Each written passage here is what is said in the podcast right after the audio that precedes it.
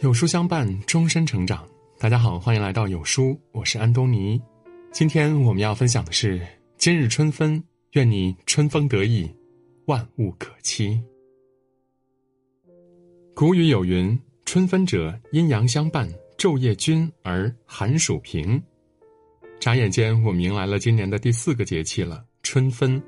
到了这一天，太阳直射赤道，昼夜等长，寒暑平分，饮食讲求温和有度。养生则需要阴阳平衡。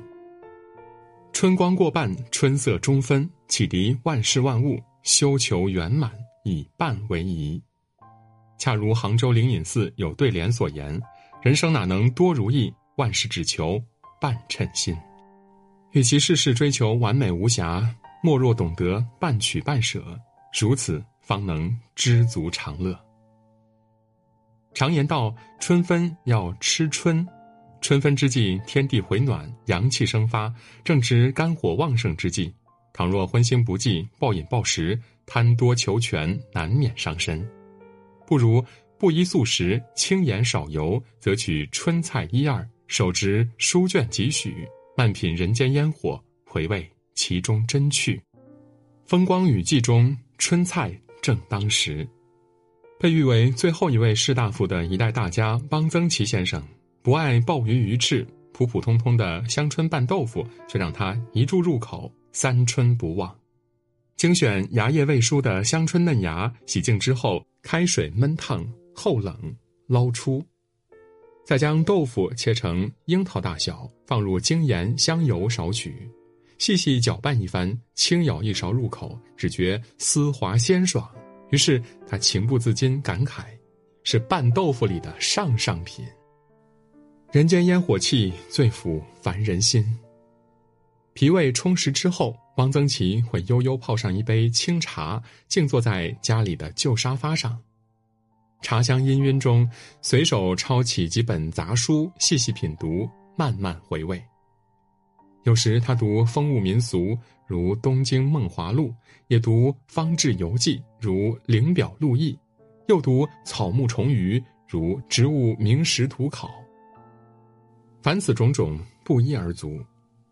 在汪曾祺看来，读书不必追求功名利禄，随心所欲才最得真趣。美食和好书仿佛有一种神奇的力量，可以穿透时空，穿越千年。纵然生活一地鸡毛，人生波折起伏，照样治愈心灵，给人希望。春分麦起身，一刻值千金。恰若春分时节，春江水暖，万物向荣，正是人间好时节。在这诗意的时刻，何不珍惜光阴？一半烟火，一半书香，才是赏心乐事。春分到，蛋儿俏。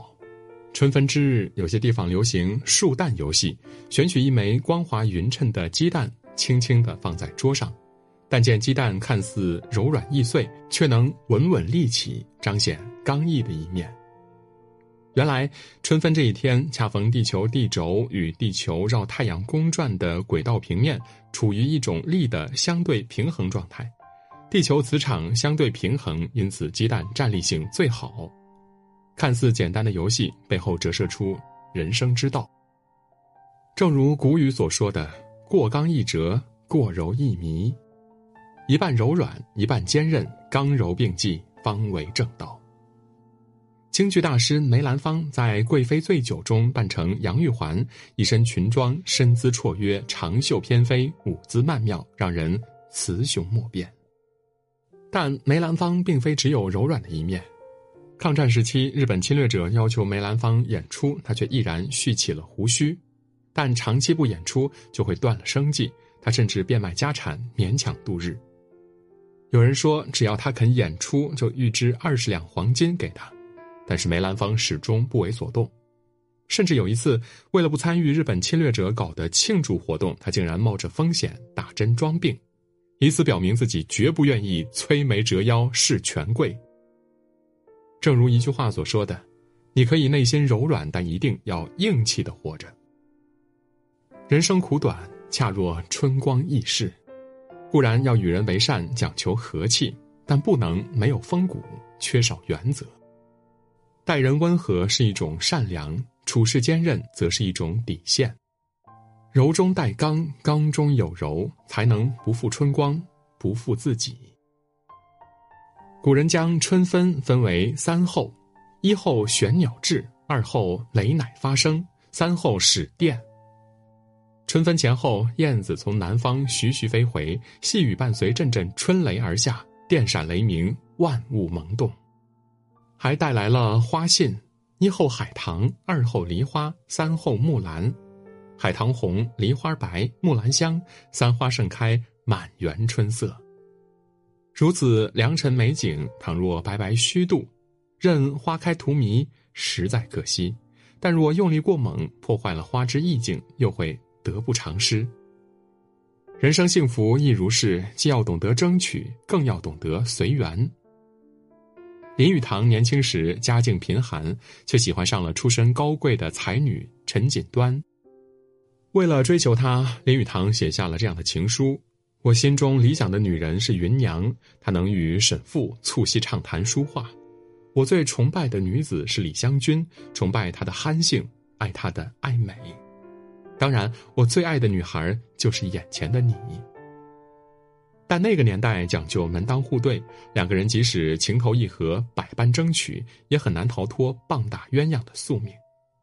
伤感之际，陈家将隔壁廖家小姐廖翠凤介绍给他，廖家也嫌林家贫穷，可是廖翠凤却说：“穷怕什么？我要的是他这个人。”最终，两个人结为伉俪。结婚当晚。林语堂一把火烧掉结婚证书，因为婚书只有离婚时才用得着。后来两个人相携一生，成就了一段佳话。作家池田大作说：“幸福绝非别人赐予，而是一点一滴在生命之中铸造而来。幸福像满树繁花一样，如若够得着，就尽力去看、去赏、去回味；但若花已飘零，就需懂得随缘。”别再苦苦惆怅、执迷不悟了。缘来时珍惜，缘去时释然。一半争取，一半随缘，才是人生智慧，才能笑看风云。春分之际，樱桃花开，杨柳拂面，古人最爱饮酒助兴。宋朝诗人岳书祥趁着春光，偶饮成醉。竟沉沉睡去，醒来早已残月在窗。于是他提笔写道：“酒熟还成饮，花香忽过墙。近灯人影大，斜月树身长。阴洞龙藏雨，春苗射养香。闲吟谁与语？醉倚一壶床。”人活一辈子，何必时时警惕？世事皆明，一半糊涂，一半清醒，才是人生境界。上世纪末，金庸先生被问及最崇敬的北大教授是谁呢？他脱口而出：季羡林。季羡林是北京大学终身教授，精通范学、佛学和吐火罗文，著述颇丰，受人推崇。他却从不以此为傲，即便卧病在床，他还连续发文：“请从我头顶上把国学大师的桂冠摘下来。”请从我头顶上把学术界泰斗的桂冠摘下来，请从我头顶上把国宝的桂冠摘下来。盛名之下，他能保持人间清醒；生活中，他又懂得忘事糊涂。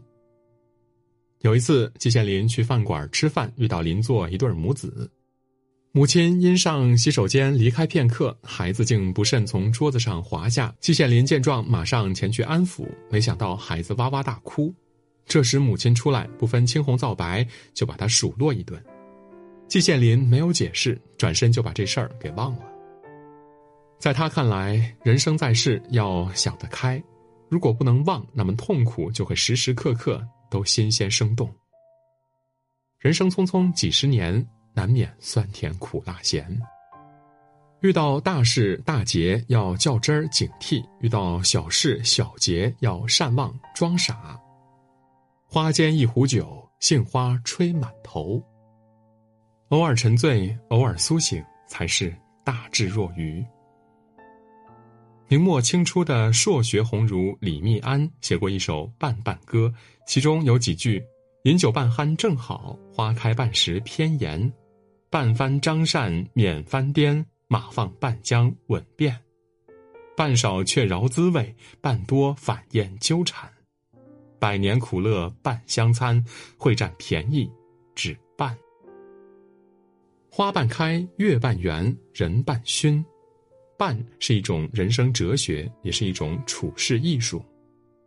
人生苦短，岁月无常，与其处处追求圆满，不如学会只求对半。人生之计在于春，春分时节恰当时。点亮再看，愿大家趁去春光，莫负今朝，环流一半，心向阳开。